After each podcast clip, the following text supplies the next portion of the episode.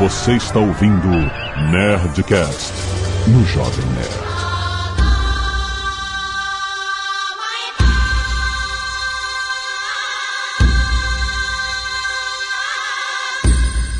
Landa, landa, landa, nerds! Aqui é Alexandre Jovem Nerd. Eu adoro Tanque-Aranha, Tanque-Aranha, Tanque-Aranha.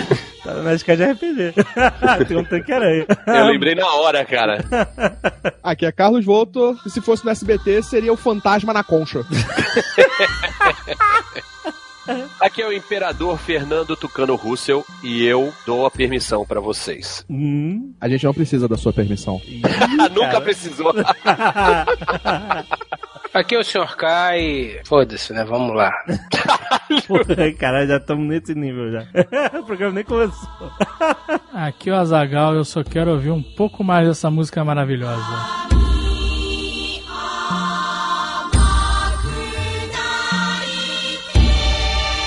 E-mail. Muito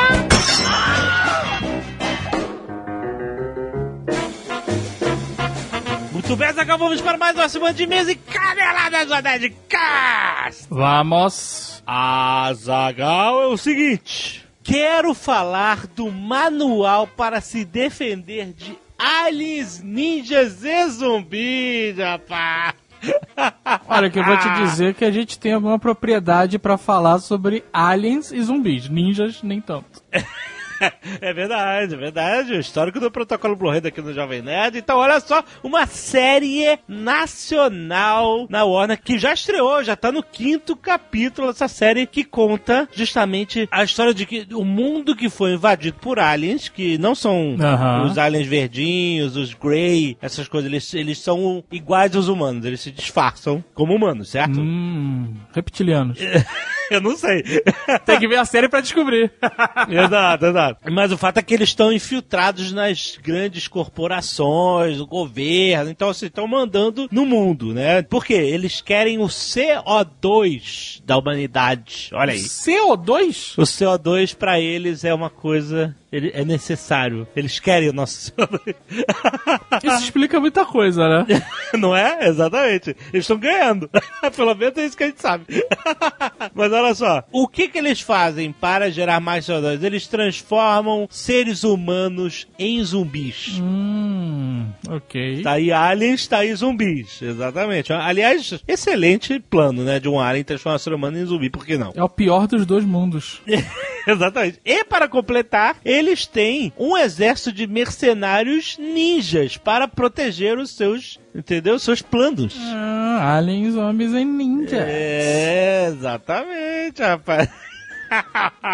o fato é que a esperança de resistência começa quando o manual para se proteger contra aliens, ninjas e zumbis para na mão dos heróis da série, que são o Sput, um astrofísico que foi criado e sustentado pela avó. Ó. Olha aí. O Wes, que é um hacker viciado em games de zumbi, o que é interessante porque em toda a série ou filme de zumbi, ninguém nunca sabe o que é um zumbi, né? Porque não tem histórias de zumbi no mundo onde tem zumbi. Sim, verdade. né? Esse mundo tem história de zumbi, então o cara tá... E a Tina, que é uma geek semi-descolada, briguenta. Semi-descolada. O fato é que a série já estreou e os episódios completos você vê no YouTube da Warner, rapaz. No YouTube? Oh, exatamente. Olha aí, Dono Warner. Ah, exatamente. Todo domingo um novo episódio lá no canal da Warner no YouTube. Link no post pra facilitar a sua vida. No próximo domingo, agora eles vão lançar o sexto episódio. Caraca, que fantástico. Já pode fazer uma mini maratona. Uma mini maratona e já ver o sexto episódio. Olha aí, que beleza. Manual para se defender de aliens, ninjas e zumbis. Azagal, você seria um alien, um ninja ou zumbi? Rapaz, Alien não. Não teria como. Ah. Ninja, eu acho que não.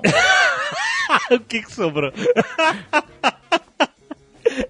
Todos nós. A gente não tem chance. É, Só trabalhando no CO2.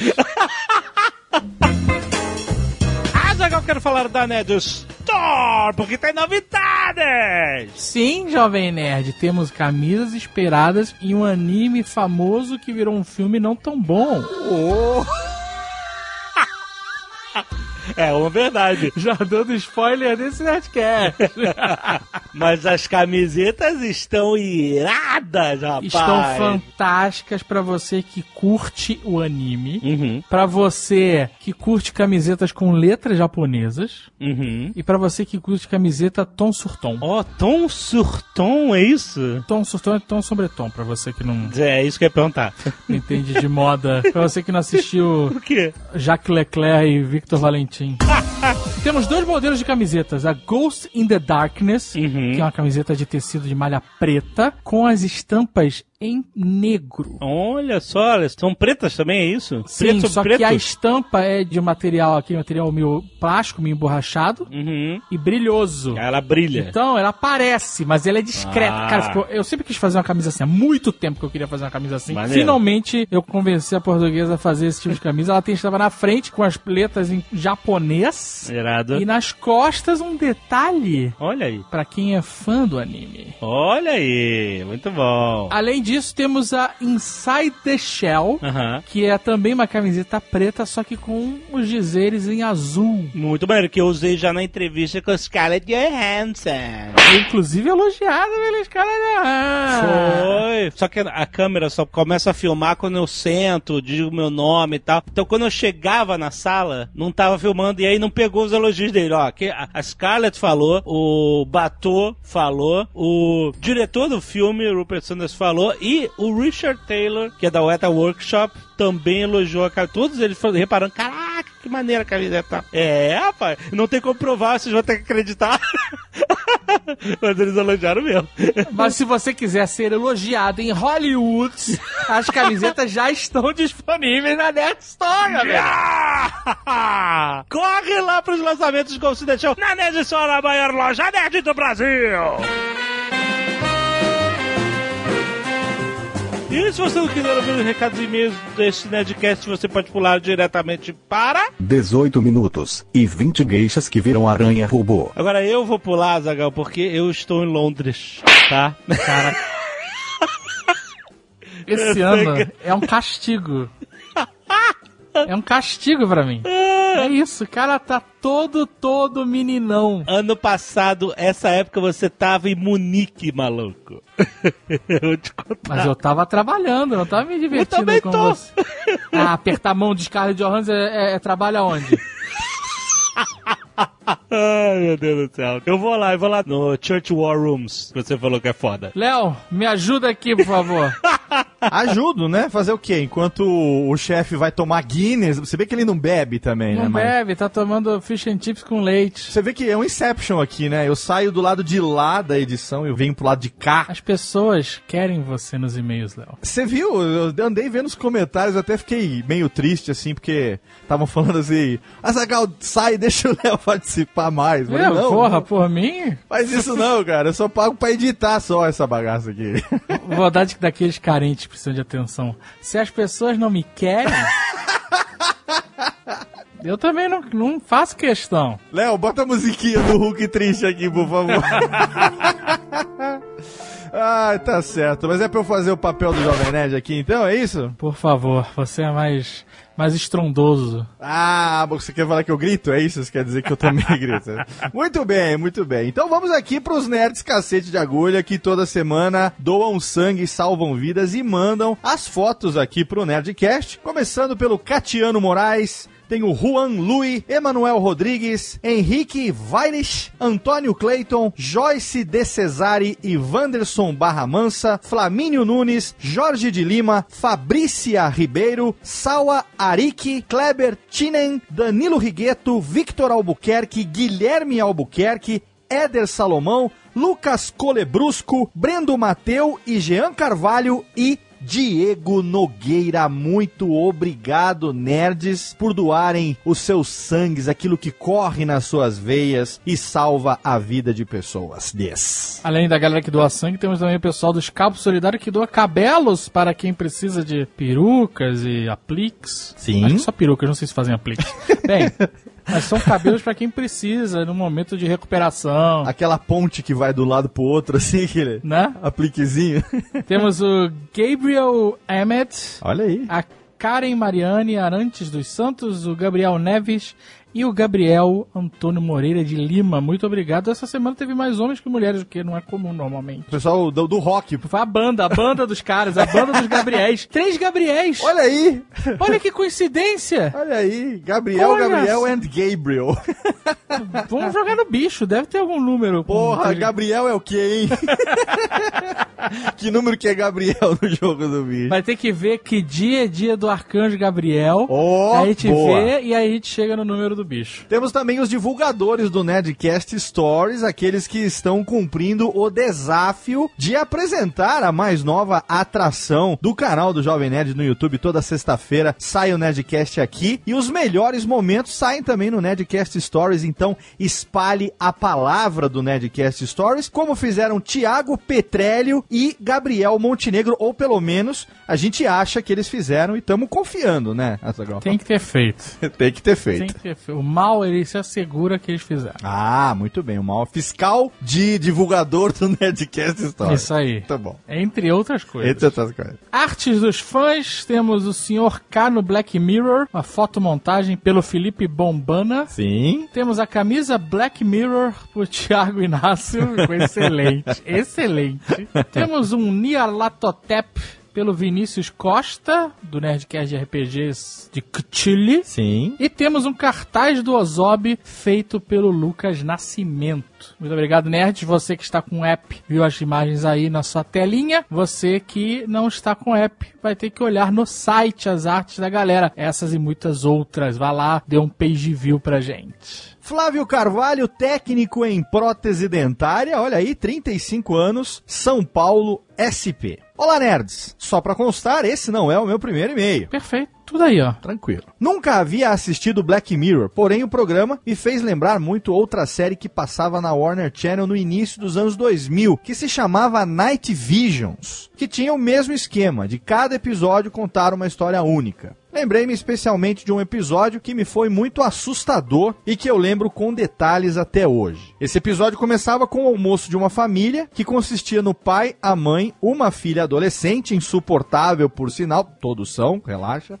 e o filho caçula. Antes do almoço, o filho está brincando no chão da cozinha com um isqueiro e acaba pondo fogo no tapete. Olha aí, Zagal. Quem nunca? O pai corre, apaga o fogo e dá uma bela bronca no filho e o almoço segue. Depois de algum tempo, a filha, que adorava se isolar do resto da família como toda adolescente, começa a perceber uma movimentação estranha na casa. Indo atrás da tal movimentação, ela começa a ver um fantasma na casa. Porém, se tratava do fantasma de um homem jovem e bonito, e consequentemente a garota se apaixona pelo fantasma. O episódio se desenrola com a garota tentando se comunicar com o fantasma, até que quando ela consegue se fazer perceber por ele, ele se assusta e foge. Ela, sem entender nada, tenta mais uma vez e mais uma vez ele se assusta e foge. Frustrada com a reação dele, já que o esperado seria ela se assustar e não ele, a menina tenta falar com a mãe sobre o que está acontecendo, porém a mãe lhe diz: "Deixa isso pra lá".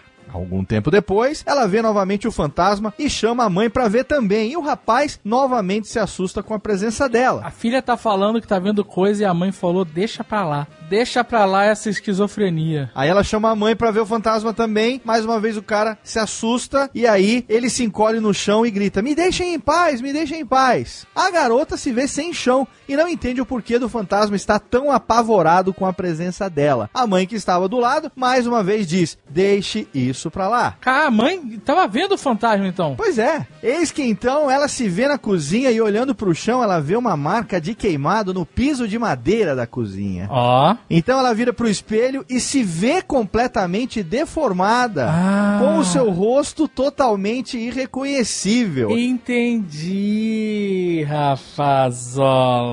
Entendi. Ela pereceu. Exatamente. Nesse momento ela se dá conta da verdade. O fantasma da história é ela. Naquele almoço em que o irmão queima o carpete de madeira, a casa pegou fogo totalmente, a família toda foi morta no fogo. Porém, os fantasmas continuaram seguindo como se ainda vivessem na casa. O rapaz que a menina via era o novo dono que estava reformando a casa e sempre que a garota tentava se comunicar, ele a via totalmente deformada, como ela se viu no espelho, e a frase que a mãe sempre repetia pra ela, deixa isso pra lá, era para que ela não percebesse que na verdade eram eles que estavam todos mortos. Apesar de, assim como vocês disseram sobre Black Mirror, a série ter episódios fracos, Night Visions era também uma série fantástica e que tinha muitos episódios ótimos, porém, esse de longe é o meu preferido. Obrigado pelo excelente programa. Já pensou, cara? Eu, eu tenho umas neuras de vez em quando, sabia? De vez em quando. Eu tenho de vez em sempre. É, eu, te, eu, sou, eu sou meio você, assim, de vez em quando me dá uns 5 minutos, eu fico com as ideias na cabeça. Será que eu tô aqui mesmo? Será que eu não tô? Entendeu? Como é que eu sei que a minha realidade é a realidade real e não, sei lá. Isso é coisa de velho, você acha? Hein? Ah, não sei, cara. Tenho isso há muito tempo. É. Nós e nossos medicamentos. Lívia Matos, estudante de jornalismo, 23 anos, Curitiba, Paraná. Olá, Jovem Nerd e Azagal, se ele não estiver viajando de novo.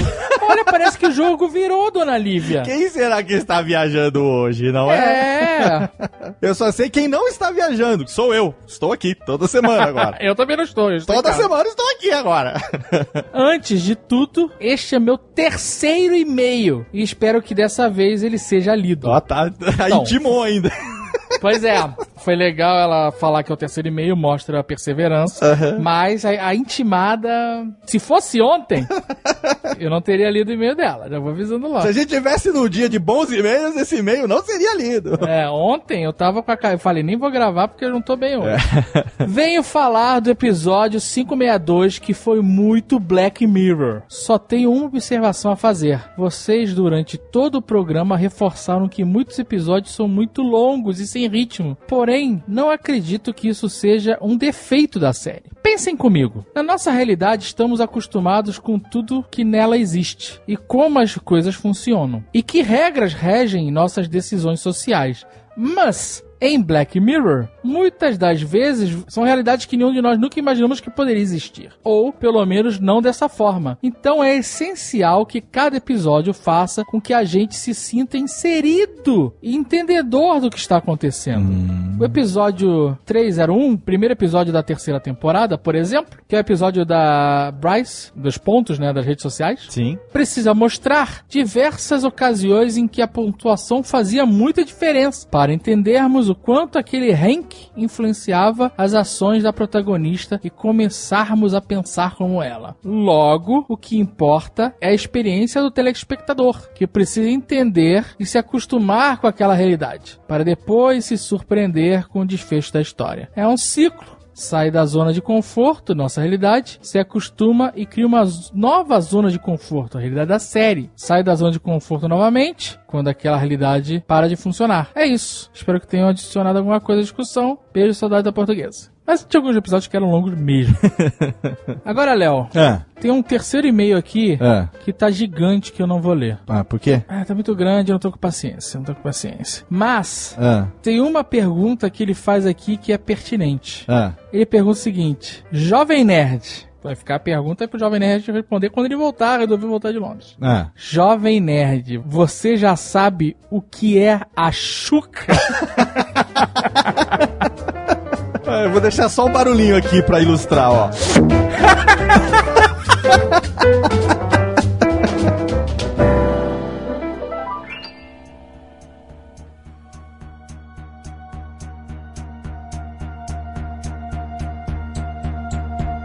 Vamos lá, spoilers. Sim, tem que ter, né? Não tem como contar uma história sem spoilers. É, exato, como sempre. Eu posso resumir o filme? Essa do do filme, ok. Eu Não, vou fazer um resumo rápido com uma frase. Ah, Pouquíssimas palavras. ah. Oportunidade perdida. É, é. Tá, a- concordo. a gente tem uma situação interessante aqui nesse Nerdcast que é a seguinte: com exceção do Fernando Russo, todos já assistiram o anime. Aham. O Tucano foi o único cara que está participando aqui que só foi impactado pelo filme. Então, a opinião dele é interessante, é relevante. Não, a opinião dele provavelmente é a única que importa, porque esse filme não conseguiu ser feito por fãs dos animes, embora tenham várias cenas iguais, mas ele certamente não foi vendido pro fã do anime, ele foi vendido para o Tucano. Tucano que é o público-alvo. Caraca. Então, eu acho que não, eu acho que esse que é o problema. Mas antes de discutir isso, vamos ouvir esse célebre futuro desempregado, futuro desempregado.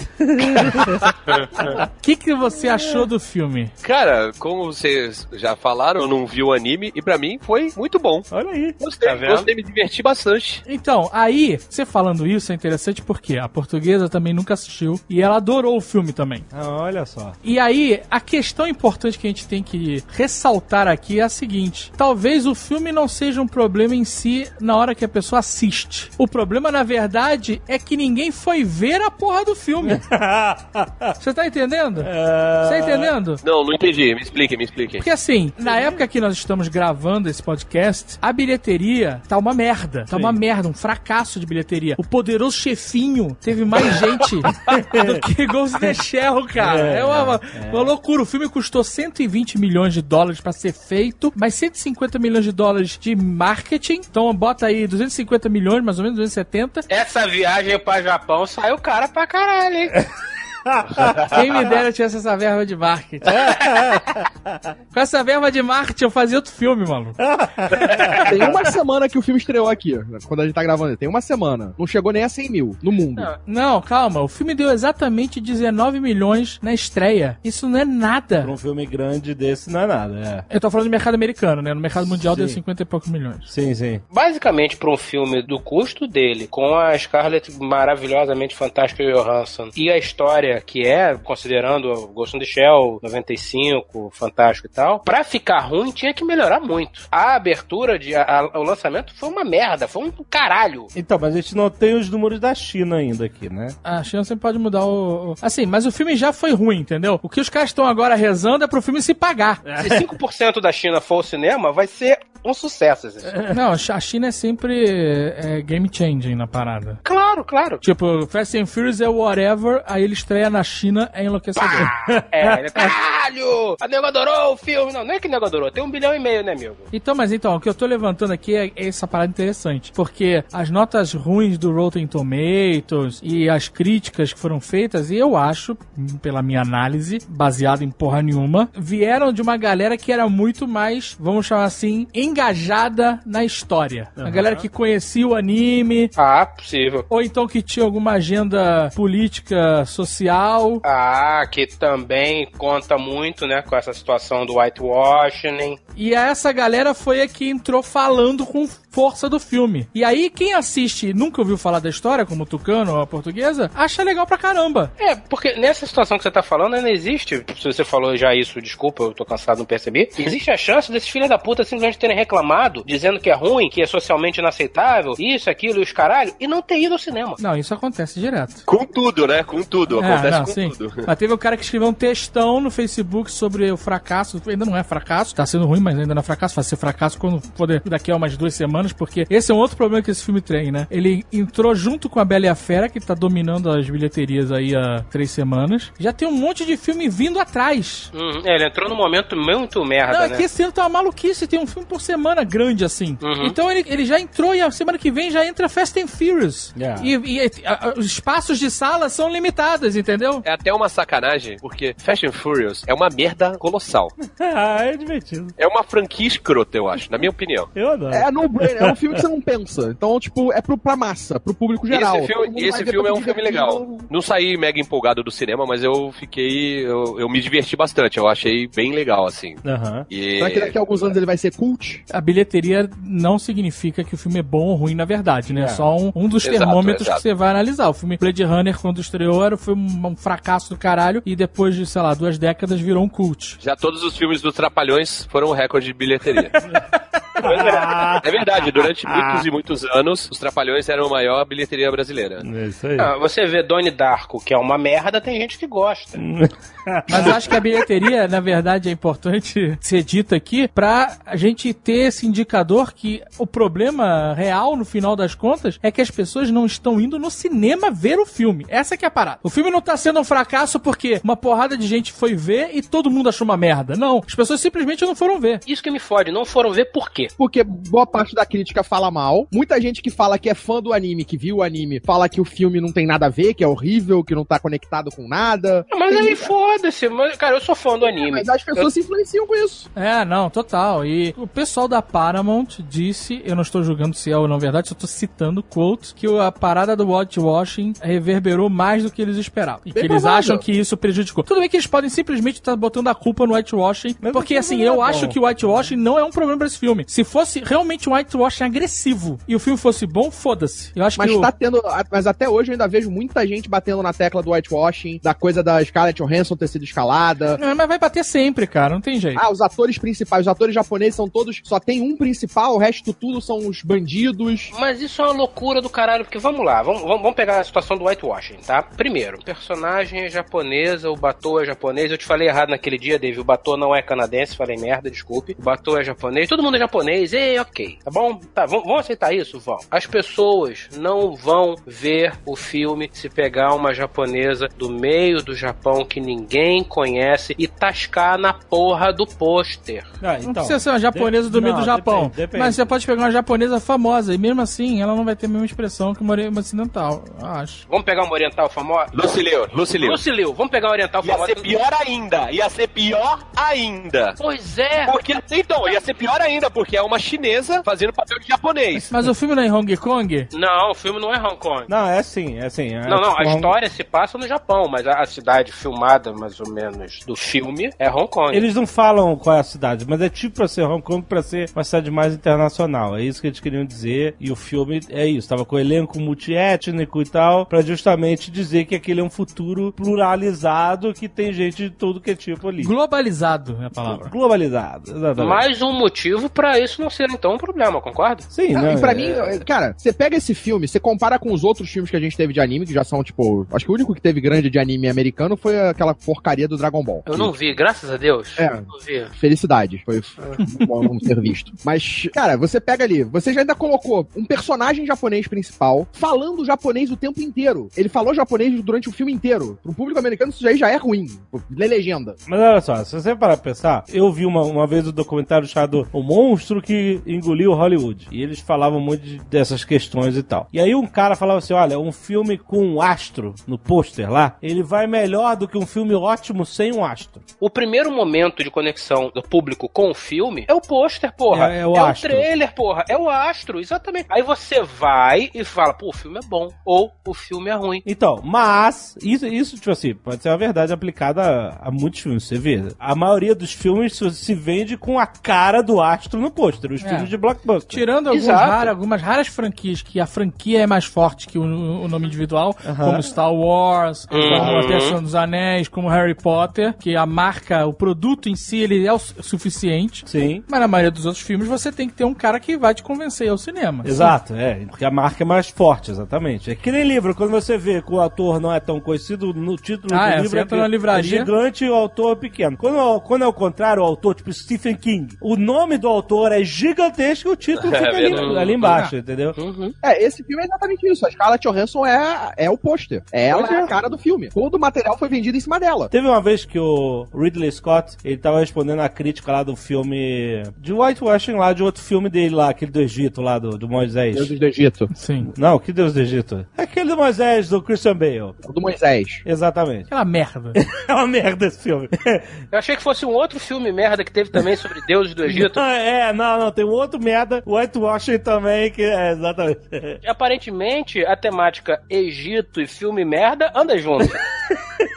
Aí o Ridley Scott falou assim, abre aspas, ele falou assim, se eu contratar o Mohammed, sei lá o que, e botar na posta do filme, ninguém vai financiar o filme. Ele não falou, ninguém vai, ele foi até criticado por ter falado isso também, mas ele não falou nem assim, ninguém vai ver o filme. Ele falou, ninguém vai financiar. Você entendeu? não vai desistir. Então isso é, isso é Hollywood, entendeu? Que eh, os caras precisam de centenas de milhões de dólares pra levantar um negócio desse. Se você anexa um cara famoso ali, você dá mais confiança pra ser financiado. Tanto que o Superman no filme de 78 só existiu porque os caras conseguiram convencer o Marlon Brando de estar no filme. E aí eles falaram, ó, o Marlon Brando tá nesse filme, entendeu? Aí o, o filme cresceu e, Mesma e se coisa montou. com o Poderoso Chefão. Poderoso Chefão, exatamente. Que o Scorsese é big deal hoje, na época que ele foi fazer o Poderoso Chefão, ele não era nada. Tinha um fiscal de diretor atrás dele que se o filme não tivesse indo no caminho certo, É eles mesmo? iam dar caput nele e botar outro cara. Caraca. Cara, você pegar, é, imagina, você tem 100 milhões, te botam pra investir num filme. Ah, olha só, 100 milhões pra investir num filme. Quem vai ser o ator desse filme? Ah, vai ser o Zezinho, que mora lá. Vai ser o senhor K. Não vai, não vai passar. Não, olha só, a gente não tá julgando aqui que é isso mesmo e tem que ser whitewashing mesmo. Não, não é que tem que ser whitewash, mas é, é dinheiro. A gente só tá falando é de como é, né? A a situação é isso. Nós não estamos valorando moralmente a situação. Exato. Estamos apenas explanando os fatos. É, a questão é que, cinematograficamente falando, Whitewash não é um o problema desse filme. Como obra cinematográfica. Ela fez Lucy, que é uma merda, mas eu vi, tem uma bilheteria maior do que o Ghost in the Shell até então. Pois é. E eu vou ver porque é ela. Tem aquele outro filme, Under the Skin. Esse eu quero ver, eu ainda Uma não vi. merda, uma merda, uma Mas Esse eu merda. quero ver. Uma merda sem tamanho. Sério, uma merda. Você me dá só o timeline. Olha, você precisa ver do, do minuto 28.30 até o 29.58. Eu vejo. não tem problema. yeah. uma merda inacreditável. As pessoas vão ver por causa dela. Essa é a real. É, o meu ponto aqui é o seguinte: não vamos ver porque a Scarlett Johansson ela não é uma ocidental, blá blá blá blá blá blá blá blá blá. Ok. Se fosse uma oriental, essas pessoas que não foram ver teriam ido ao cinema? Eu acho Porra que não. nenhuma. Eu acho que não. Pra começar, Cyberpunk é, é nicho. Então, tem essa questão que é importante você ter dito, que Cyberpunk é nicho. Tem uma outra questão, que o, o Ghost in the Shell, ele é um clássico, caralho, mas ele é um clássico do nicho. Ele não é um clássico mainstream. Não, e pior ainda, vamos às intersecções e uniões. Pega aqui, ó, as bolas aqui, os círculos e vai botando as pessoas. Primeiro, quem gosta de Cyberpunk é um nicho. Quem gosta de Cyberpunk e é fanático por Ghost in the Shell, porque é um clássico. Quem viu Ghost in the Shell, porque isso ainda tem mais um nicho, que é quem viu. E tem Sim, eu, mas, é eu, gosto, eu gosto de Cyberpunk, mas não é meu gênero favorito, por exemplo. Eu nunca vi o anime. Então existem dois tipos de pessoas aí que gostam de Cyberpunk. Tem a galera que não vai ver porque isso aí não é o Ghost in the Shell. Então é, você vai diminuindo aí o, seu público, você vai afunilando cada vez mais, eu acho, sei lá. E tem uma coisa, pra mim o filme ele foi feito pro público geral. Ele é, a história dele é bem simplificada, ele te explica tudo, você entende tudo. Diferente do anime, que é muito mais complexo, muito mais pesado. Então, mas a questão é, quando você bota 270 milhões num filme, ele tem que ser pra público geral. Exatamente, exatamente. Mas aí entra exatamente nesse problema que o Tucano falou. Porque o público geral não necessariamente gosta desse tipo de filme. E aí você tem todo mundo que é fã, o crítico que é fã, a pessoa que deveria estar gostando desse filme falando mal, aquele público geral vai olhar, porra, se quem gosta tá falando mal, por que que eu vou ver? Pois é. É bem Agora, isso. eu- O puto vi. é as pessoas falarem mal de um filme que não viram. Fred, seguinte, se você ficar puto porque as pessoas estão falando mal e não viram, você nunca vai curar essa hemorroida. Que é essa a internet. Essa é a internet. Que hemorroida? Onde é que você tirou isso? Eu, eu entendi a piada, mas.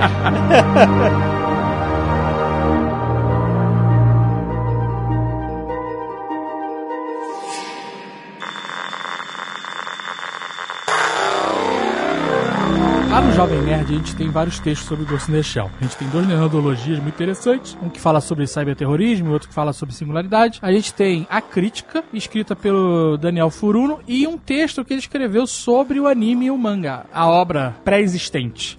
E aí ele começa o texto argumentando algo que é muito interessante e que me fez ir ver esse filme com a mente mais aberta, que é o mangá e o anime são obras completamente diferentes. Sim. O autor do anime, o cara que criou e concebeu toda essa história é um cara. E quem fez o, o filme, o roteiro, é o- são outras pessoas. Não, são, não, não é a mesma história. Ela tem elementos iguais, mas o, o anime. O anime é anterior ao, ao mangá? O mangá é anterior ao anime. O mangá é o primeiro e é uma obra bem estilo mangá, com aquele humor de mangá, a personagem é mais sexualizada. É o estilo da obra lá, que é o clássico dos mangás. E o anime é uma história muito mais pesada, muito mais soturna. É claro que o mangá é uma obra gigantesca, ele acaba se aprofundando muito mais em várias questões filosóficas.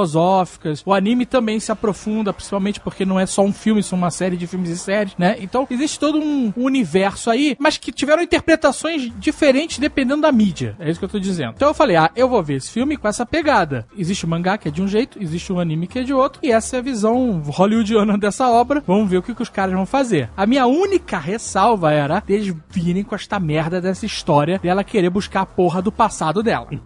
e é isso que aconteceu. E foi uma- um dos motivos que eu não gostei do filme foi esse, inclusive. Eu, na verdade, já esperava isso. Eu já esperava que eles iam ter um- uma história de origem. Eles não iam fazer uma história igual a do anime, porque eu acho que a do anime é muito profunda e cabeça demais pra eles fazerem num filme blockbuster desse. Eu acho que eles quiseram tentar fazer uma coisa bem mais simples. Eu acho que era contar a história dela. E era focar o filme totalmente na Scarlett Johansson. A impressão que eu tive desse filme, posso estar errado, mas é que ele é um filme de origem que abre para continuações. Sim, é. É, é como um filme Só que blockbuster. não teremos elas. Finalzinho.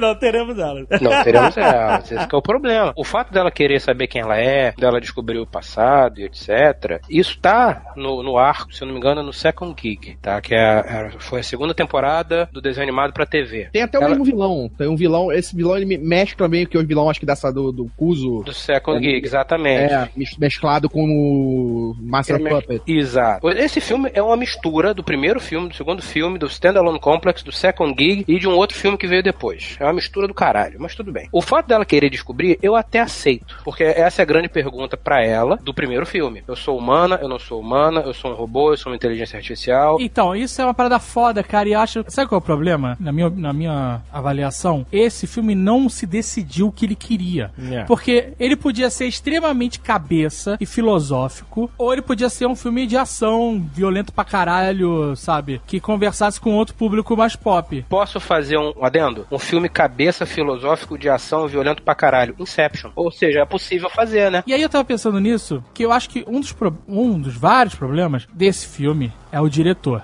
Ele é fraco. Ele fez coisas legais, e ele é muito fraco, ele é o diretor de contrato, faz aí, entrega o que a gente quer e tal. E aí eu fiquei pensando, né, assim, quem poderia dirigir esse filme, né? Porque tem umas, tem umas cenas de luta nesse filme que são muito fracas, cara. Poderiam ser muito melhores, sabe? Visualmente, é, os cenários, e a, a fotografia e tal, é foda, né?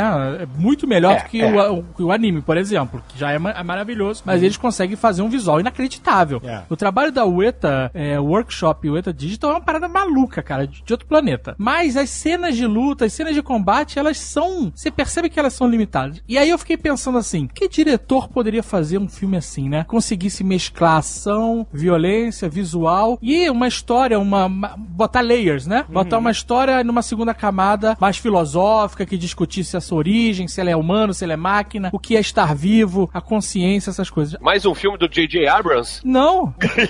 As irmãs Wachowski, elas fizeram isso no, no Matrix, cara. Exato. É, o Matrix é exatamente isso. Exatamente. E, e o Ian Ghost de Shell era a maior influência do Matrix. Mas pra não botar os Wachowski que estão com a mão queimada, bota o McTee que dirigiu o V de Vingança com eles produzindo juntos. Exato, eles iam conseguir, porque no Matrix é exatamente isso, cara. Você tem toda uma discussão filosófica num plano de fundo que você pode, se você se interessar e mergulhar na história, você consegue absorver e discutir ela, que foi o que aconteceu quando esse filme foi lançado. Textos e mais textos discutindo. Tem até livro, a filosofia de Matrix, tem trabalhos, Dezenas, teses. dezenas. Né? E você tem um puta filme de ação. Puta filme de ação revolucionário. É. Pois Tecno- é. né, na indústria. Sim, totalmente, totalmente. Aí é o que eu falei do Inception. O Inception, o Ghost in the Shell em si, o desenho animado, os filmes, ele não tem tanta luta assim, pica como Matrix, tá? Mas, cara, Inception é um filme que você. É um filme cabeça, é um filme que tem várias camadas, que tem vários layers, é um filme que tem ação pra caralho, e é um filme que é foda. E a gente não tá voltando 20 e poucos anos atrás, a gente tá voltando o quê? 3, 4 anos atrás? Eu- você vê, o anime tinha esse elemento de ultra violento, o que era foda pra caralho na época, que era uma parada muito. é, E mesmo porque era uma animação, maluco. Os caras faz- faziam essa porra na mão. Exato, o, o- o- a animação, o anime começa com a Motoko explodindo a cabeça do maluco. Sim. O cara explode e você vê tudo por dentro.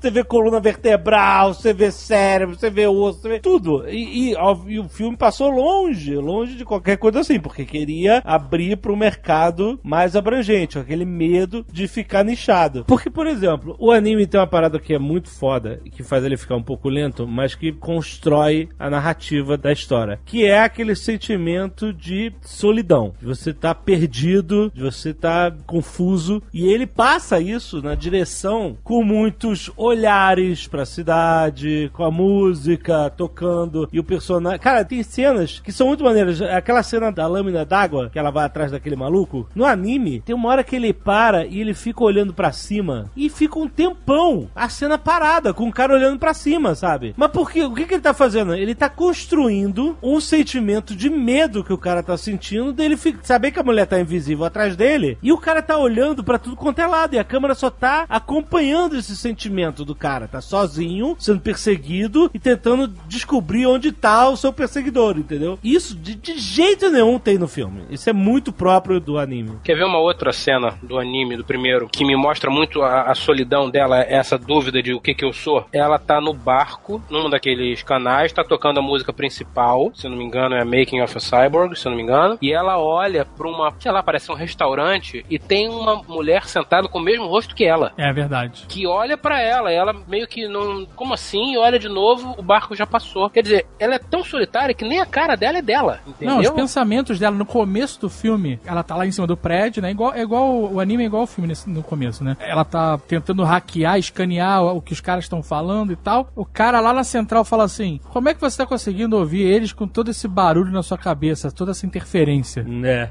Os pensamentos dela são controlados por uma agência, por um órgão go- governamental, sabe? Aham. Então tem toda essa questão, caralho, eu sou, eu- se eu sou gente, se o meu cérebro me define como um ser vivo e ser humano, porra, cadê minha individualidade, né? Cadê minha Exato. privacidade? Cadê... É, exatamente, exatamente. Isso, no, no- à medida que vai passando, o primeiro filme, segundo filme, Standalone Complex e o Second Gig, no Second Gig ela começa meio que a procurar isso e eventualmente ela descobre quem é ela. Isso é muito maneiro. Porque, porra, o primeiro filme é de 95, não me lembro agora. Enfim, quase 15 anos depois, como fizeram com o Wolverine, né? Sei lá quantos anos depois do personagem ter surgido, alguém falou: não, peraí, vamos dar uma história. Esse, esse negócio de a gente não saber de onde veio, quem era, já deu. Vamos dar uma história. E deram. A história que deram, pra mim, vendeu fodamente. Ela seria uma menina que estava num avião junto com os pais e mais uma porrada de gente. O avião caiu e morreu todo mundo. Sobreviveu ela, do, do filme, teoricamente, né? Que seria o personagem do filme que o, Volta falou. Uhum. E os dois ganharam corpos ciborgues. Eles são os primeiros usuários de um corpo completamente ciborgue. Mas ela era criança, né? Por esse que teve que ser trocado de tempos em tempos, de tempos em tempos, porque as crianças crescem. Só que nessas trocas de corpo, chegou um momento que falou: olha, tá bom, não dá mais. Tá muito caro essa porra. Ou você trabalha pro governo, porque só o governo pra manter esse corpo, ou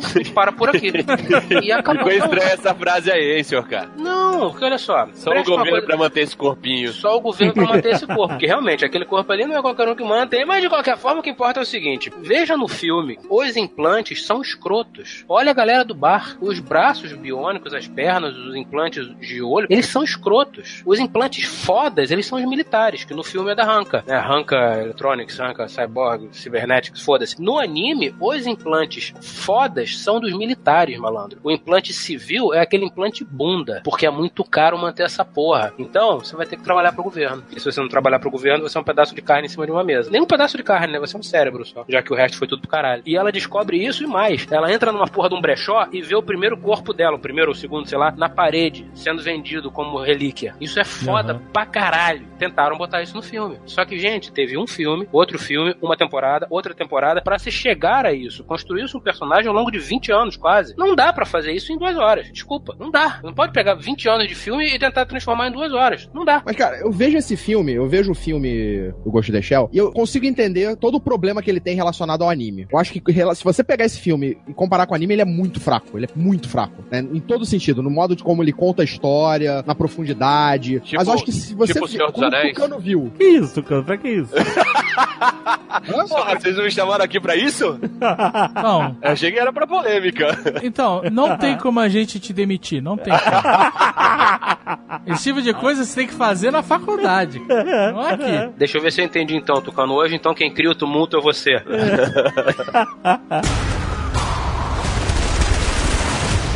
I'm going in.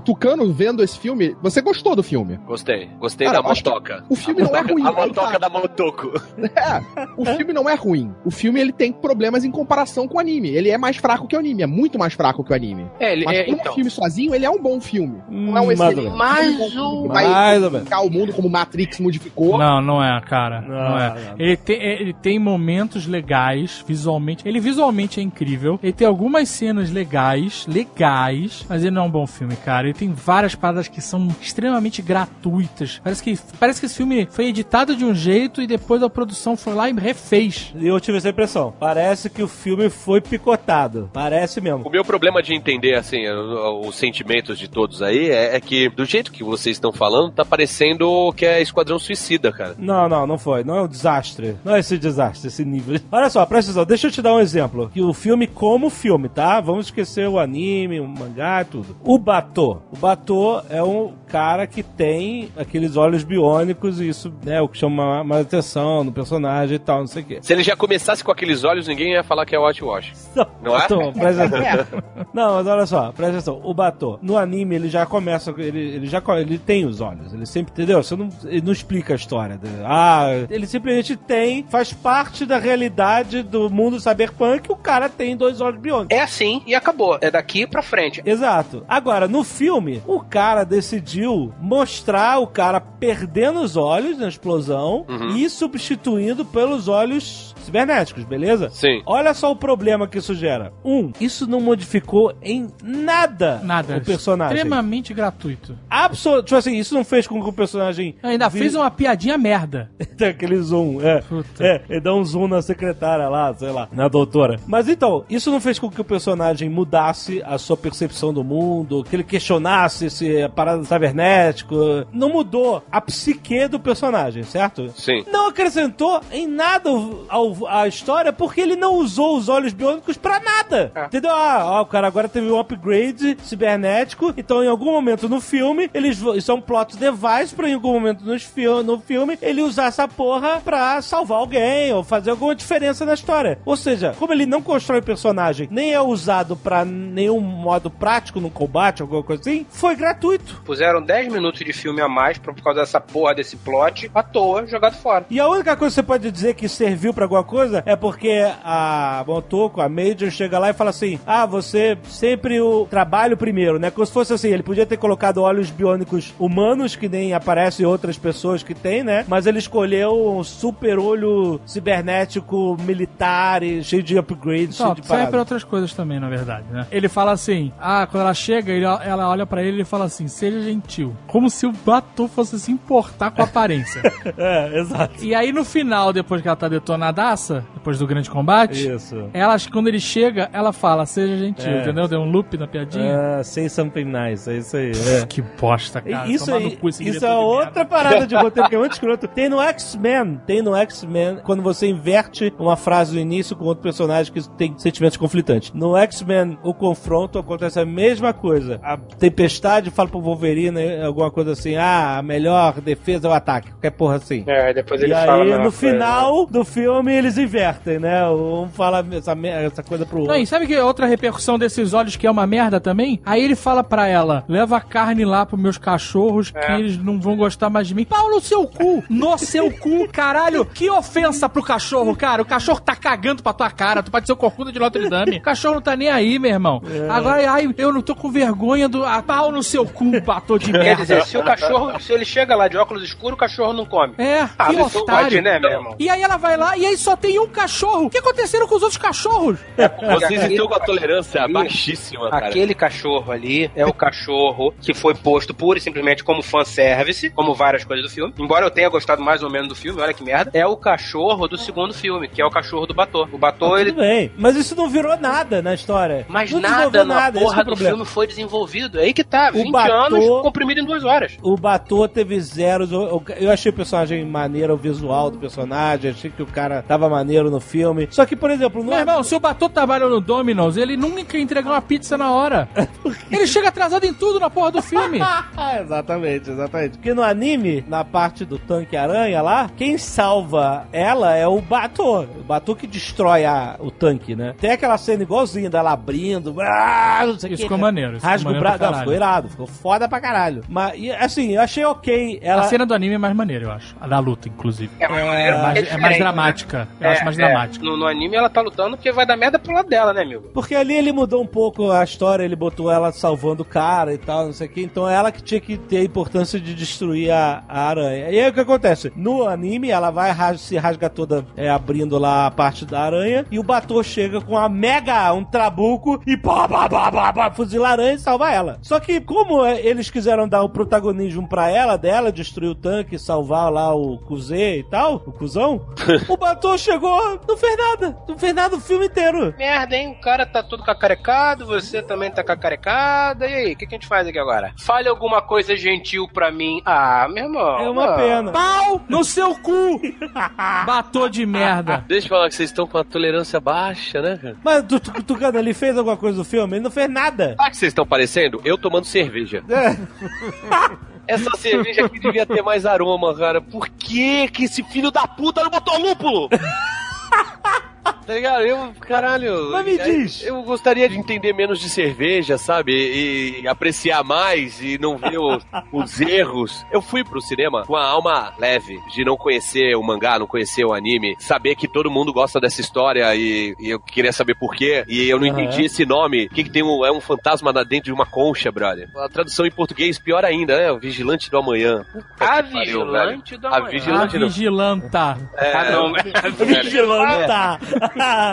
Mas você saiu do cinema sabendo o que que é o fantasma na concha, né? Porra, legal, gostei do conceito, muito bom. Então, mas é. Mas... Não tem como não saber, eles falam 30 vezes em um minuto. A sua concha, sua con... o- Se você tem um fantasminha na sua concha especial, caralho. Eu, eu fiquei, eu fiquei Sim. muito ofendido, cara, com aquele negócio do fantasma. Não, mas não importa. O importa é que eles ficaram massacrando isso do Ghost, do seu fantasma. É que eu traduzi a Ghost com fantasma, mas não é, é espírito, né? Holy Ghost. É, tipo espírito, exatamente. O seu fantasminha. Mas, é, mas eles realmente Na conchinha. Eles ficam Só faltou ela mandar um emoticon, sabe qual é? Manda um WhatsApp pra Motoko. Não se esqueça, concha fantasma. Caralho, cara. A única coisa que eu achei que o filme era é previsível. Tem. É bem previsível. Não sei como é o, o anime, mas assim, o filme é previsível. Sabe por que previsível? Porque você viu Robocop 30 anos atrás. E é exatamente a mesma porra. É um, um cara que virou um robô e ele fica procurando o passado dele. Não tem nada de novo. Sim, sim. Essa é parada. Ele se entendeu? distanciou demais do anime. Muito. Eu entendo que o filme não foi feito pra mim, não foi feito pro Alexandre, não foi feito pro Volta, foi feito pro dele. Como eu disse no início, não- eu falei sério, não era sacanagem. O público-alvo do filme não somos nós, é o Tucano, que nunca viu. É o, o cara que, não, que ele vai é, mais, ver. é mais retardadinho.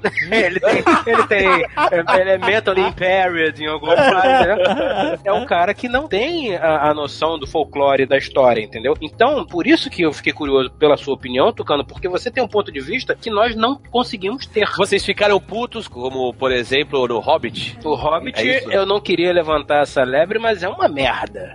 É, é esse, esse No filme. segundo filme eu fiquei bem puto. Porra. Então, é, é esse, o sentimento é esse? Não, não sei, cara. O, o meu sentimento, sabe qual é? É, ó, no Ghost in the Shell, o filme da Scarlett Johansson, de 2017. Não, a Vigilante do Amanhã. Tem. A Vigilante do Amanhã de Ok, 2017, que são coisas muito diferentes. Calma, deixa eu falar. Tem elfa se apaixonando por anão? Graça, não tem, mas esse filme ficou uma salada tão É, do não, caralho quer que dizer, tem podia ter. alguma coisa, tem alguma coisa do mesmo nível? Podia ter, ficou uma salada tão do Pra eu caralho entender, que pra eu podia entender o sentimento de vocês, entendeu? Cara, o, Não, não é tanto assim, não. Não é tanto, né? Não é, Não, não é não, tão não. agressivo assim, né? não, Não, é, não, não, não é é. uma quebra total de paradigmas, tá? Como uma elfa se apaixona por um anão. Mas é como eu te falei, é tentar pegar um 20 anos de história extremamente bem escrita, uma porra foda, que fez parte de todo o início de cultura cyberpunk, etc, etc, etc, e tentar comprimir de uma forma extremamente simplória em duas horas. Isso não foi um serviço a favor do anime, isso foi um desserviço a favor do anime. Então, eu acho que também tem um pouco de você desvalorizar a capacidade do público de entender uma história. sabe? Exato! Ou de você não ter a capacidade de contar uma história direito. Mas quem é o público? É, de qual O público é você, Qual era o público do Matrix? Eu vou puxar de novo esse exemplo. Matrix ele foi apreciado por um público enorme, um puta sucesso É. inacreditável. É. E ele tem gente que gosta da discussão filosófica, tem gente que gosta só da ação, tem gente que, sei lá, entendeu? Essa é a parada que eu tô falando. Esse filme ele, ele, ele é muito. Que palavra que eu posso usar? Eu não achei nada filosófico esse. Pasteurizado. É, exatamente, porque existe um conceito filosófico que ele, ele arranha, mas ele não, em momento algum, ele tenta construir isso, entendeu? E, por outro lado, podia não ser filosófico, mas ser um puta filme de ação, a violência do caralho. também, tá? Também, fica, é uma opção "Porra!" e não é um problema. E não foi nenhum nem outro, né? Vamos reavaliar, assim. Ele não fode nem sai de cima. Exatamente. É, Tipo, Manja Só, aquela vai. moita, manja aquela moita que tem uma função específica, manja a moita. Então, a moita tá ocupada, mas não está sendo usada. Basicamente é isso. que moita é essa, cara? A moita, a moita. I'm going in.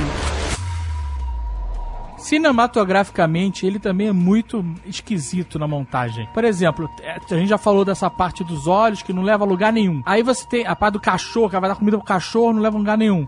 Aí você tem outra parte lá quando eles estão indo atrás do cuzão, do Cuse.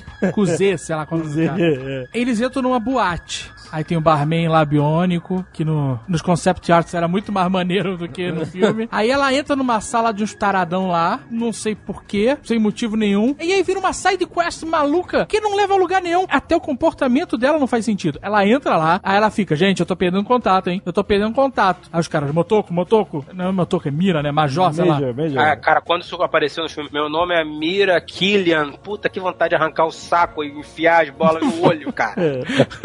Aí ela entra lá, toma uns cinco chocão, cai, não sei o que lá, o cara encebado fica rindo, não sei o que lá. Aí você vai acontecer uma coisa maneira aí, né? Aí ela só, quer saber? Cansei de tomar choque. E reage e mata os caras e fica o Batoque um idiota do lado de fora, não faz porra nenhuma no final das contas. Tudo aconteceu, ela não conseguiu uma chave de acesso, não conseguiu um código, conseguiu porra nenhuma. Eram só uns merda tarado no meio da parada que não levou a história pra lugar nenhum. Que no final ela voltou e descobriu que esse cara era um tarado e ela salvou a mulher. Nada, nada, entendeu? Na- a- Mas o Cuzê aparece ali. É, isso- aquilo tudo ali era pra acessar o, porão daquele. ela pô, sai né? daquele negócio. É, é tipo assim: você entra num prédio. Aí quando você entra no prédio, tem um cara que te chama no banheiro. Aí você vai no banheiro, aí o cara mostra o pau pra você. Aí, isso? Aí você, que porra é essa? Que porra é essa? Aí você sai correndo, aí depois você pega o elevador e vai pro seu advogado. Você está indo pro cartório e o cartório fecha às 5 horas da tarde. E você, quando você tá indo. Você é Aí o porteiro, Você é o porteiro, o Aí, porteiro do o que cartório acontece, bota o pau pra porra? você. Ela entrou num Não. covil da Yakuza, caralho. Ela só tem duas Mas horas não é pra a vida real, filme. cara. É, é um filme, entendeu? As coisas têm que andar. No anime, as coisas também têm esse ritmo, mas tudo tem explicação. No anime, você tem lá, ela acorda, e aí fica a cena um tempão, mostrando ela com o olho aberto, que ela não pisca no anime, dar essa sensação de estranheza e mostrar que ela é uma máquina. Aí ela fica de olho aberto olhando pra câmera, que não é uma maluca do caralho. Aí ela levanta, aí ela vai, sei lá, mijar fluido de robô, escovar os dentes de robô. e aí fica a câmera parada mostrando a janela da cidade. Aí ela volta, apaga a luz e, Fecha e sai. a jaqueta. Isso. E fica o tempo inteiro sem corte, tipo plano sequência da câmera parada mostrando isso.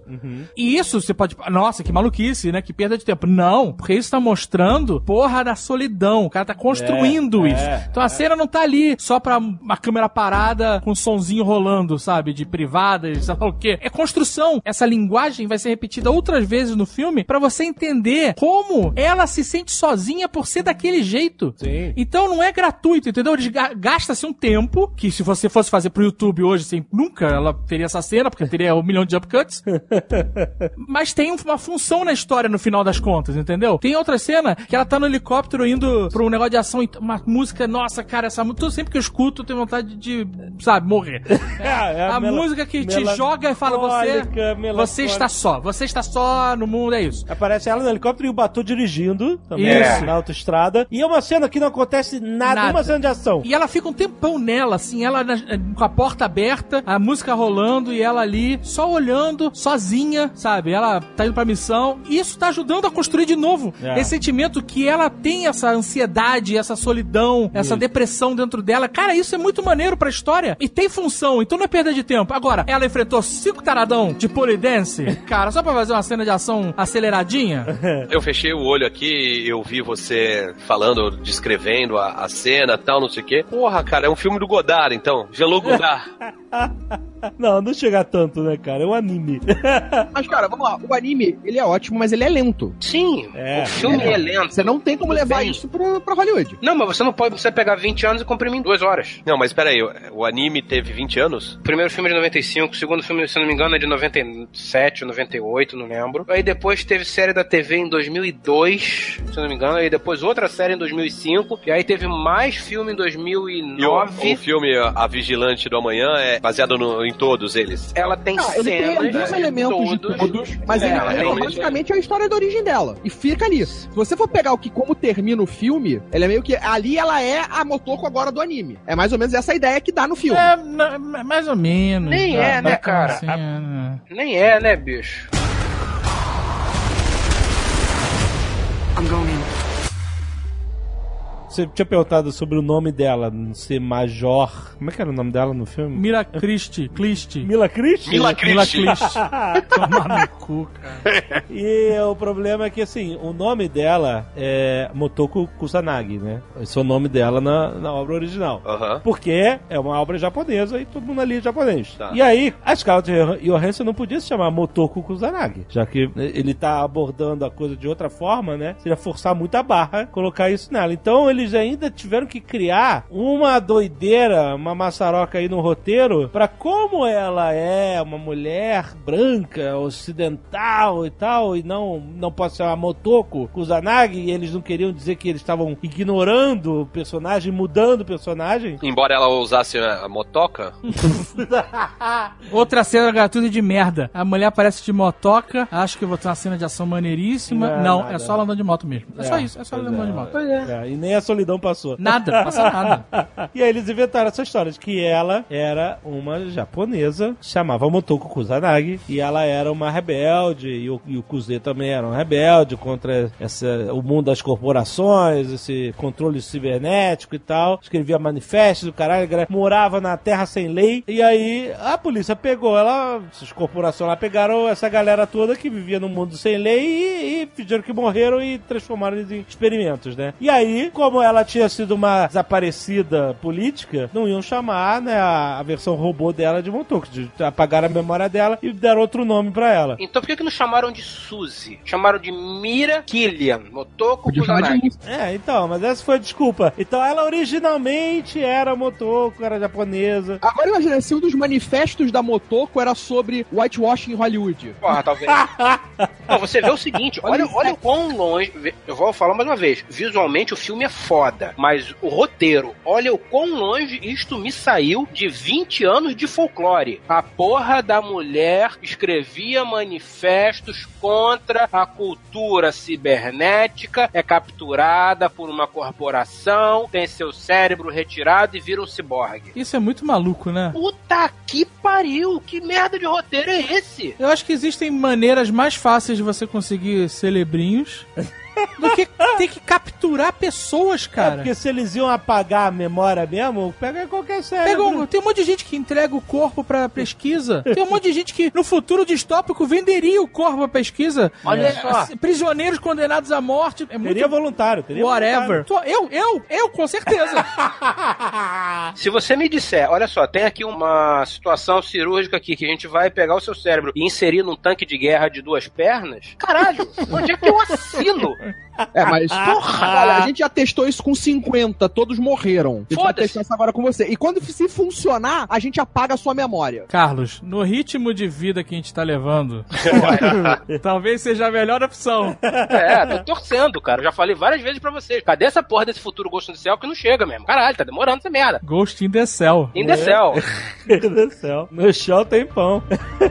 No Shell tem pão e morreu. Puta que pariu.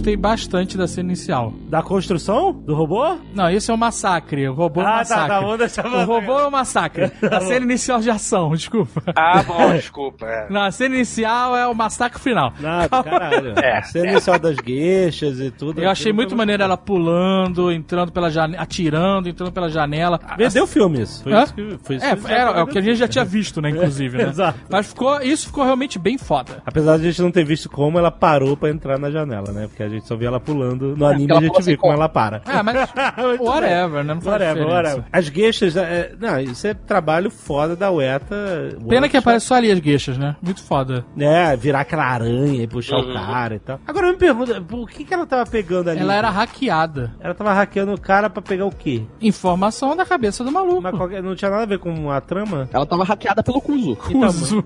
Não é cuso, cara. É, Mas cu- então. é O cuzão. coiso, o coiso, o seu coiso. Então, mas peraí, mas o que, que ele tava querendo? Isso. Whatever, o plot não é esse. O plot é o namoro dele com ela. O cuzão lá, toda hora ele pergunta: o que, que vocês tiraram de mim? Ele queria se lembrar quem era ele. O que, que vocês tiraram de mim? É uma merda. É tão merda que é difícil de, entu- de entubar. É tão merda. Eu tô ficando com raiva dessa porra. Você não achou um exagero o cara apertar o botãozinho lá e jogar dentro do cérebro do cara a filha dele cantando? Né, né, né, né, né. Eu achei bizarro. Cara, hoje você, Eu achei- você tá conversando com uma pessoa, você não manda um áudio É. pra ela, você não manda uma foto pra ela. Pô, mostra no celular aí, cara.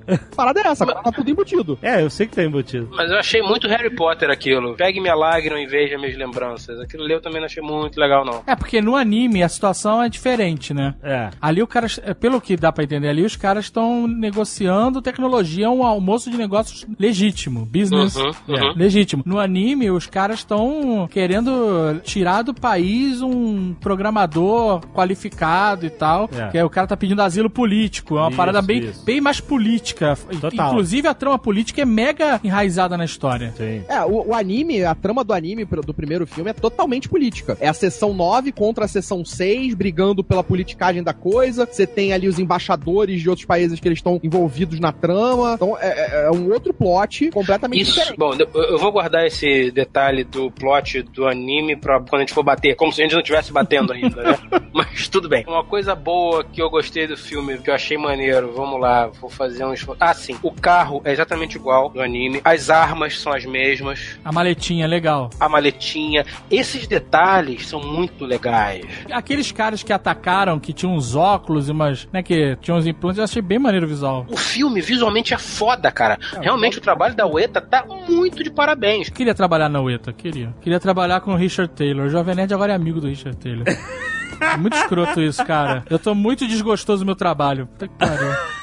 Ué, cara, o cara foi uma gente boa, ele lembrou da gente. O cara pegou na mão da Scarlett Johansson, respirou o mesmo ar. Ai, Jovem Nerd. Você não lavou essa mão nunca mais, né? Fala a verdade. É, é. Ó, ó o sorriso, ó o sorriso amarelo aí, ó. Vocês estão. Depois saiu, foi conversar com o Richard Taylor, pegou cartão, marcou chopp, olha.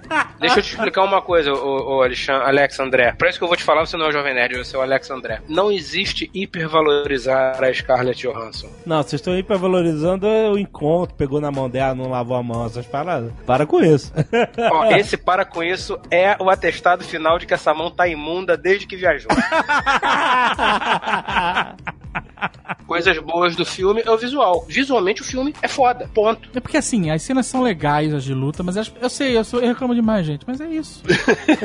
não adianta, eu não consigo ser diferente. Não tem, não tem o que falar. A cena da aranha, quando ela puxa a tampa lá da aranha, é maneiro. Essa eu gostei. É do caralho. O Se anime você- é melhor, mas a cena é maneira. Foi, ele mostra rasgando. Foi, é muito maneiro. A única coisa que eu fiquei esperando é aparecer o Zob, aparecer o Leg. Ia ser foda, hein? Porra! Podia ter essa galera no Section 9, hein? O Sniper podia ser o Oleg, seria maneiro. Mas não ia acertar o tiro.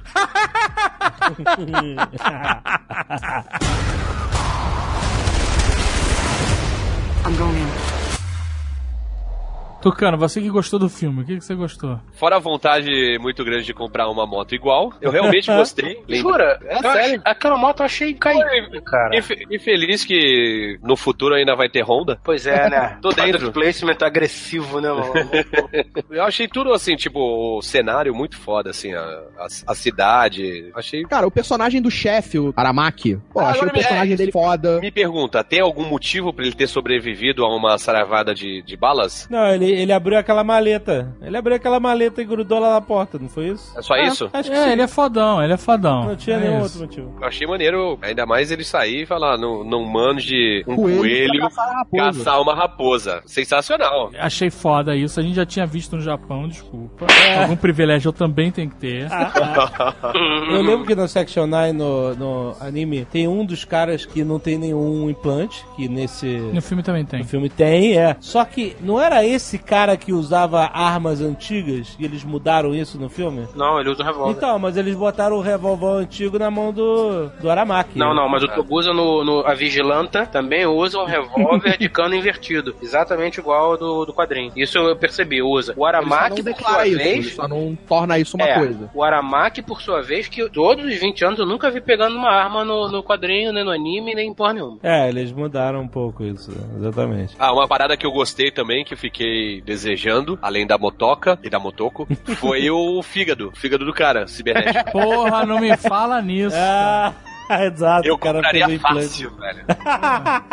Eu já teria trocado uns dois aí. assim. Então, essa é uma parada maneira da história do Ghost in the Shell, que foi pouco explorada, que é essa parada das pessoas escolherem fazer implantes por vontade própria. Porque já existem ciborgues hoje em dia. O cara que usa braço mecânico, um aparelho auditivo e tal, isso é uma forma de você ajustar a sua percepção ou, ou- ou consertar um problema e tal com tecnologia, né? Só que isso tudo é feito por causa de problemas que as pessoas tiveram. Ninguém escolhe, ah, eu vou tirar o meu olho pra botar um olho cibernético aqui de combate, o caralho. E aí esse, isso é maneiro. O filme só dá uma arranhadinha. O cara fala que ele trocou o fígado dele por um implante cibernético pra ele poder beber mais. E é interessante explorar isso, entendeu? O cara simplesmente fez esse processo invasivo porque o cara quer viver mais na esborna e tal, não sei o que. E é uma escolha bizarra, né? Porque você vai mexer no teu corpo, alterar o seu corpo e tal. Sabe? Pra ter só um, um benefício que você... Fígado e estômago. O quê? Troca o estômago e o fígado. Um que não venha com azia, né? Caralho, ia ser tão bom. Me dá um sem azia. No anime tem o, a Doutora Outlet também, não? Tem no segundo filme. É, não, segundo filme, não no primeiro. O primeiro filme, ele não conta em nada o passado da Motoko. É mais ou menos aquilo que eu falei. O, o primeiro filme, ele começaria naquela missão que aparece no final do filme. Aham. O que esse filme tem em relação ao primeiro o tempo inteiro são, é o visual e as imagens. Então, praticamente, várias, todas as cenas que tem nesse filme são reproduções de cenas do anime. É, ele, ele faz um, um monte de easter eggzinho, né? Que as pessoas hoje chamam de fanservice. Que é o da maleta, por exemplo. É maneiro, ela tá ali, mas ela não é naquele. Naquele Com contexto. aquelas pessoas, é, É. com outras pessoas, mas é, whatever, isso não é uma crítica. Só dizendo que ele foi realmente pegando elementos do anime e jogando no filme pra agradar quem é fã da história, né? Aquela cena que a gente comentou saindo do filme, das mãos dentro do carro. Puta, isso foi mal usado pra caralho. Pô, aquela, aquelas mãos são maneiríssimas, cara. Aquilo merecia o close que tem no anime. É. Que bom. Que a mulher vai digitar e os dedos pss, Ah, abrem, os tem um milhão de tentáculozinhos, né? De. Isso era uma parada que eu sempre ficava me perguntando. Se eles podem se conectar diretamente no computador, pra que, que ela precisa digitar? Porque a gente aprendeu com Hollywood que um hacker bom digita rápido. Pois é, foi, foi só uma mençãozinha o negócio das mãos ali, né? Foi É. bem, bem feito pra caralho, muito irado, mas não tava em nenhum momento importante ali, né? Você vê que a gente se esforçou pra achar uma coisa boa e ninguém passou do visual, hein? Foda isso, cara.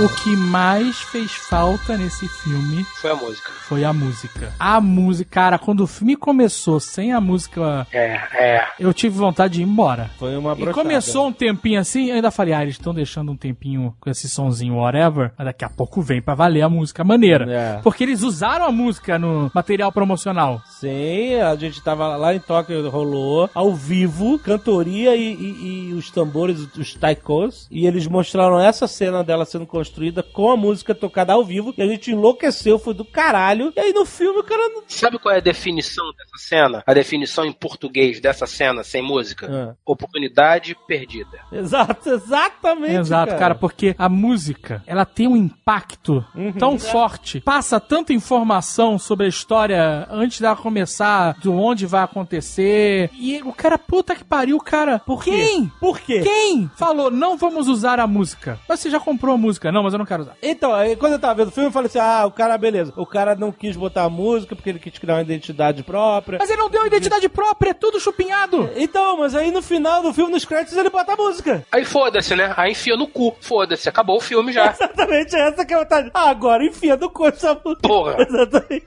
Porra, cara. Como assim? Será que ninguém, ninguém chegou e falou assim, gente, tá uma merda. Esse começo sem a música, o filme não tem impacto nenhum. Exato, perdeu todo o impacto. Porque eles pensaram que as pessoas iam chegar atrasadas no cinema. Você não É. não? Aí bota uma música merda que ninguém vai estar, todo mundo chegando pipoca. Aí... Caralho! E, aliás, É foda, isso é uma é parada que é, ela é reincidente no filme inteiro. Eu não sei, eu tive a curiosidade de entrar no MDB pra ver se tem trilha sonora dessa porra desse filme. Não, eles pegaram do Mass Effect. É tudo igual. É fraquíssimo. Não tem trilha Fraquíssimo. sonora. As músicas têm um peso inacreditável no, no anime, caralho. As Sim, músicas sim. aqui definem os momentos. Por quê? Vamos ver por quê. Vamos tentar descobrir por quê. Porque quando a porra música foi escrita, eu, na minha cabeça de louco, e algum dia eu vou descobrir se isso tá certo ou não, falaram assim, seu, seu Kenji Kawai, seguinte, olha só. Kenji Kawaii? Kenji Kawai é o nome do compositor. É o Kenji bonitinho, é isso mesmo? Eu não sei se ele é bonitinho, cara. Não sei se ele é fofo. Kawaii não é bonitinho? Não sei também. Não sei. Enfim, seu Kenji bonitinho. Cara, não sei, porque me veio a imagem agora do Zé Bonitinho, mas tudo bem. Senhor Zé É bonitinho whitewash. É bonitinho. Whitewash, é. Nós temos aqui um storyboard, ou nós temos aqui até já uma animação, não sei o quê. E- Mas nessa cena aqui eu preciso que você faça uma música de solidão. Nessa aqui eu preciso que você faça uma música que é quase uma, uma cantoria religiosa, que a aber- abertura é quase religiosa. E que tenha impacto e seja dramática e que acorde a pessoa. E... Eu preciso que você faça uma música para essas cenas. Aí o cara foi lá e fez. Porque se você parar pra ver, a porra da música, ela tem o tamanho da cena e a música varia a intensidade de acordo com o que está acontecendo na cena. Sim, sim. Então a música foi escrita para a cena. Você, essa cena aqui tem que ter três minutos. E aqui, aqui, aqui vai acontecer isso, aqui, aqui, aqui vai acontecer assado. Aí o cara fez uma música para aquela cena. Ou seja, ver Ghost in the Shell sem música não é tão legal. Ouvir só a música sozinha é muito bom, mas falta a imagem. O filho da puta vai me pegar a porra do filme e não vai usar a música principal. Aí eu faço a, a minha a pergunta do David. Não teve um filho da puta pra ver esse filme antes? Essa porra saiu do copião direto pro cinema? Copião. Caralho, meu irmão. Eu tava, eu tava refletindo aqui, o Sr. K ficou tão puto com o nome da Scarlett Johansson, da Montou, com o nome ocidental. Eu pensei que teria um jeito de suavizar isso, né? Sim, tendo feito o filme melhor. Não, não, não. Eu tô falando da parte do nome. Era só botar Maria, melhor. porque Maria é o segundo nome mais famoso, mais popular Eu Japão. preferia, né? eu preferia. Eu É preferia que ela se chamasse Maria. Maria Creuza. Eu tava aceitando, maluco. I'm going in. Uma coisa que vocês talvez saibam me explicar. Eu não Essa- sei porra nenhuma. Não. Eu trabalho na Paramount não, cara. Não, não, falando sério. Não, mas é sobre a- a- o filme em si. Não sobre esse filme, sobre a filmagem em si. Tem uns filmes que eu tenho uma impressão muito claustrofóbica. E tem outros que, eu- que me agradam mais, que aparece que as cenas têm mais abertura. Vamos pegar aqui dois filmes que são bem isso mesmo. O Batman Begins e o Batman Dark Knight. O Begins eu acho que é a filmagem, que é muito plano americano, é muito na cara. Close. E o segundo... Close Ele e a tem- cada é pra te dar essa sensação de claustrofobia, pra te dar a sensação de espaço pequeno, que você tá preso, É, contido. essa parada é toda diretor, cara. E quando o diretor é bom, ele consegue realmente passar isso pra você. É aquele filme Voo 93, é isso? Que é o do sequestro do avião que caiu na Uhum. Pensilvânia, né? No, no 11 de setembro. E eles filmam, o cara filma de um jeito que o, o- o filme se passa todo dentro de um avião, que é um ambiente extremamente claustrofóbico, restrito, Sim. caralho. Antes de você continuar, deixa eu só te corrigir. Foi derrubado. Tá bom. não duvido, não duvido, até concordo. Mas o, o que importa, o filme todo te passa essa sensação de claustrofobia. Todo, o tempo inteiro você se sente preso naquele ambiente fechado. E é a forma como o cara escolheu filmar, a lente que ele tá usando, de- né, o trabalho dele, do diretor de fotografia, a profundidade de foco, tudo isso, cara. E isso é o trabalho do diretor, sabe? Aí, Pois é. que muitas vezes o trabalho do diretor, é, você acha que é só uma cena maneira, um- uma cena de luta, a pirueta que o cara dá. E não. Na verdade, o trabalho do bom diretor é isso tudo acontecer e você não perceber num primeiro momento. Você absorver aquilo é, subjetivamente, entendeu? Subconscientemente. Essa que é a parada. Vocês tiveram essa sensação também de, de claustrofobia demasiada ou não? Ou foi só uma coisa minha que não gosto de filmes com essa estética? Não, não senti isso não. É, o filme ele tem algumas cenas nessa ideia claustrofóbica, que é tipo, geralmente quando ela tá perseguindo o cara, naquelas cenas de porão, naquelas cenas de, de pouca iluminação, ele quer, tipo, manter ali contido, preso ali naqueles lugares. Mas não é uma coisa que percorre o filme inteiro. Você tem no filme cenas o tempo inteiro abertas, aquela cena de mar, oceano, mostrando amplitude, mostrando a cidade inteira. Eu queria sentir solidão nesse filme. Eu queria sair na merda. Eu queria sair na merda. Mas pra mim, Pegar, a, assim, a pegar aquele solidão, desenho da liga e botar o Batman cantando. é, pra mim a solidão seria mais facilmente atingida em ambientes extremamente grandes e não claustrofóbicos, entendeu? É a impressão que eu tenho. Não sei se tá certo ou errado, não tô dizendo que tá certo ou errado, não. Mas o anime ele me dá uma sensação de mais amplitude, mas consegue me passar a sensação de solidão, talvez pela música. É tudo, é tudo junto. É música, São os ângulos, é o tempo, o timing. É, essa aqui é a parada do anime que o diretor faz primorosamente. Mas eu acho que o tema desse filme ele não pegou na solidão, ele foi meio que na, na naquele questionamento dela pessoal, de não que eu estou sozinha, mas quem sou eu. Isso dá uma música de, de sertanejo universitário ótimo. Deve ter alguma. Léo, toca aí. O que faço? Estou eu bem no meu canto. Futuro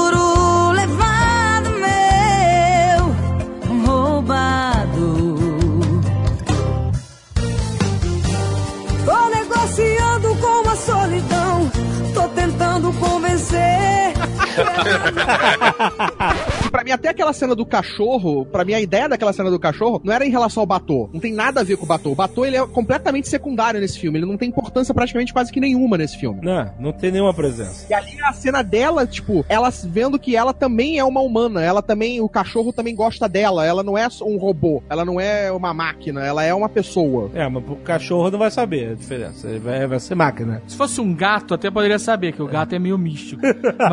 O cachorro, o cachorro, ele cheirar e ia mijar nela. É isso que ia acontecer. É, Porque é um pra ele é, é um- é que nem um hidrante. É, olha, um hidrante que anda. Nunca vi isso. Pô, dava mijada na perna dela. Mas é a parada do ghost, do espírito, né? É a ideia, é o simbolismo que eles É. tentaram passar ali. É, eu entendi que foi o simbolismo. Eu, eu queria muito ter gostado mais desse filme. Eu gostei visualmente, mas eu queria muito ter gostado como um todo do filme. Mas, por exemplo, olha só, o Kuze, ele no final, Ah, não, não, ele Esse chega... vilão, a gente precisa falar dele mesmo. vilão de Vocaloid. Caralho, cara. Ele fala, ah, vem comigo. Não, não fala assim. Vou te dar a balinha. Ele tem a distorção na voz. Léo, distorce aí, por favor. Bo- Bote minha voz parecida com a do Cozê. Vem cá, vou te dar uma balinha.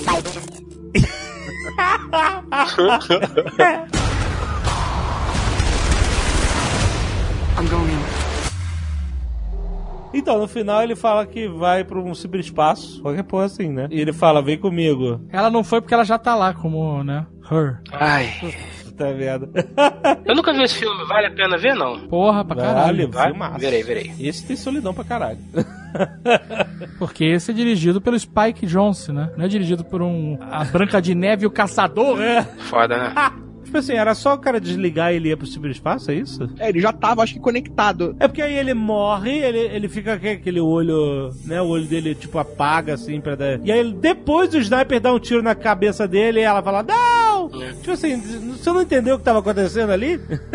não é? Acho que ela não entendeu o que tava acontecendo. E, e existe uma coisa, tipo, em nenhum momento eles me dizem que tem Wi-Fi. É, faltou, né? Em Faltou nenhum momento eles me disseram, ah, não dá pra se conectar sem fio. Toda hora eles se plugam pra se conectar. E aí, de repente, o cara tem Wi-Fi. Ele faz uma, uma render farm de humanos Exatamente. pra conseguir fazer os hacks dele e no final ele. Que é uma rede criada por cérebros humanos, em vez de uma rede de computadores. Pois é, ficou esquisito. Ficou esquisito também é uma boa definição pra esse filme.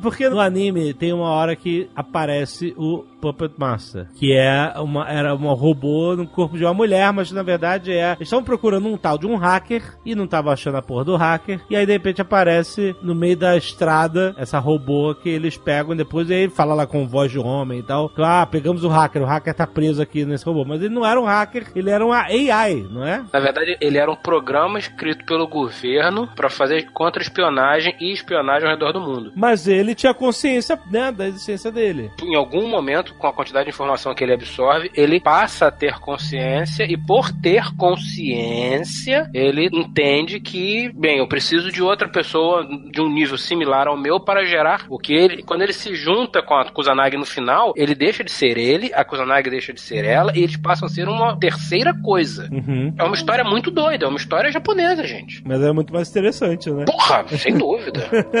Agora, uma coisa importante tem que ser dita aqui: o anime é foda, melhor que o filme, mas também não é pra qualquer um. Não, não Não é. gente que não vai. Ele não é um- uma parada massiva, ninguém- não é todo mundo que já viu, não é todo mundo que gosta. É, e ele tem uma linguagem realmente muito lenta. É um tipo de filme que você. A pessoa pode, desavisada, pode ver e falar assim, pô, é disso que vocês gostam tanto? Por quê? É porque é uma parada complexa, né? Densa, não é? É, não é, nosso, não é só pela densidade da história, que o que é a verdade, nem todo mundo gosta de histórias tão densas, mas não é que você não vai entender, ninguém É. tá chamando você de burro, né? É, questão. exato. É que a linguagem, A linguagem. do filme é lenta. Ele, Total. Mas é proposital, inclusive, né? Sim. É Tem tipo coisas- Tolkien. Você lê Tolkien. É, super exatamente, lento. exatamente. Ótima comparação. Mas essa que é a- o valor da coisa, de você sentir que aquele lugar existe de verdade, de tanto que o cara descreve, entendeu? Então, mas por ser lento, ele consegue te passar uma série de detalhes que te levam pra aquele lugar. É, exatamente. Esse é o valor da parada. Pois é, Mas se é que você...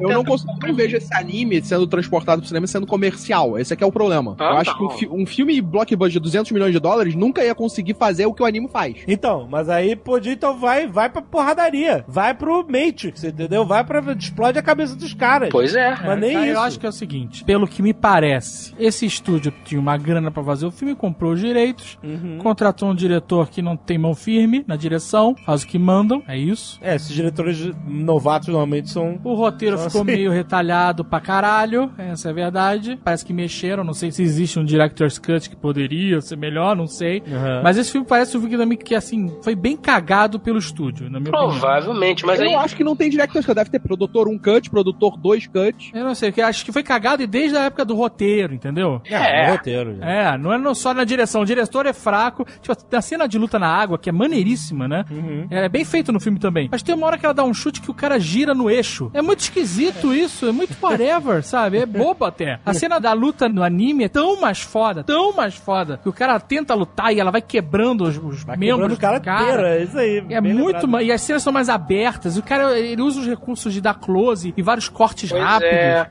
E você meio que vê ela. Você vê um fantasminha dela, mesmo invisível. No filme ele decidiu deixar ela totalmente invisível. O cara, só o cara caindo. Que ficou também meio esquisito. Porque esse chute final, que você vê o cara rodando o próprio eixo, no anime ela também dá um roundhouse kick. Mas você vê ela dando. Ela Sim. meio que translúcida, assim. Na meio que quando eles entram na água, aquela camuflagem vai indo pro caralho. comendo- Exatamente. Nesse eu não sei. E nessa hora em específico, eu fiquei, porra, o pessoal do Matrix seria feito melhor, cara. Ah, sem dúvida, sem dúvida. Não, Ia ter Bullet Time 2.0, ia ter uma porrada de coisa, cara. Não, mas você vê o seguinte: se você pegar o filme e analisar as cenas que foram tiradas no anime, elas estão bem feitas, porque elas foram filmadas do mesmo ângulo, elas foram construídas da mesma forma, ok. Mas realmente, se fosse como foi feito Matrix, como foi feito Inception, poderia ter sido ainda mais bem feito. Mas o que caga a porra do filme não é o visual. O que caga a porra do filme é o roteiro, que não tem pé nem cabeça. Pois é. Não tem filme visual que salve. E olha que o Rupert Sanders, o diretor, falou pra mim. Olha só, você sentiu a carteirada?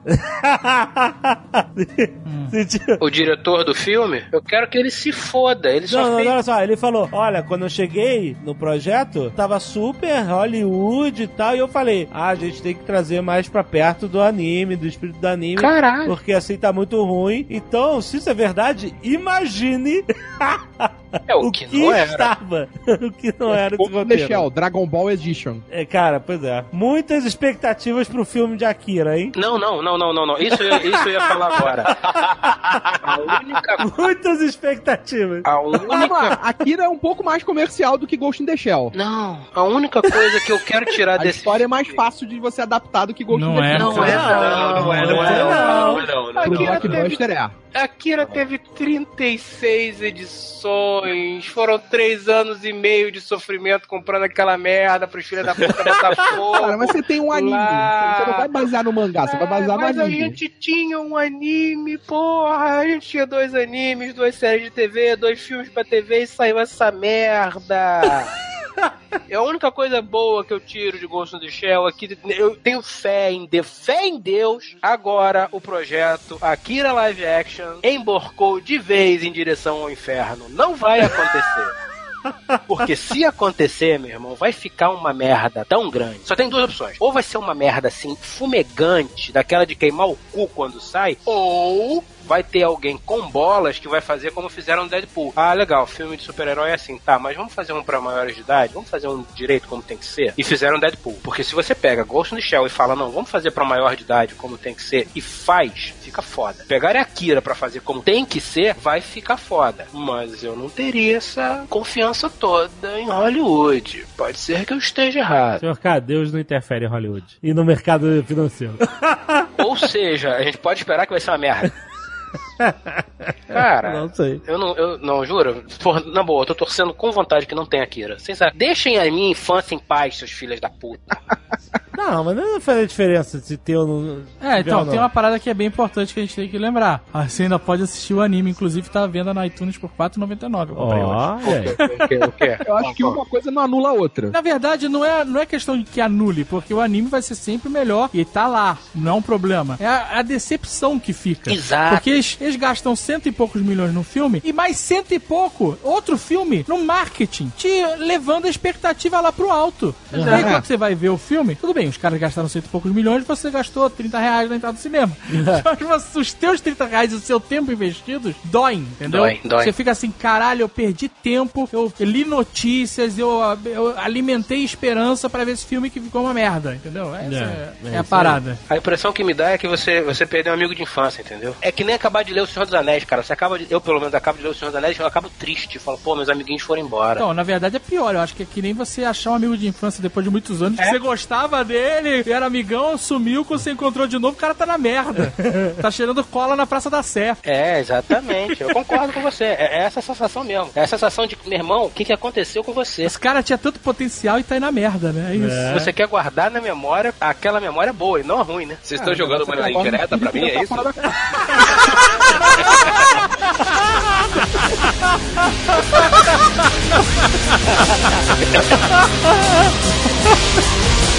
you.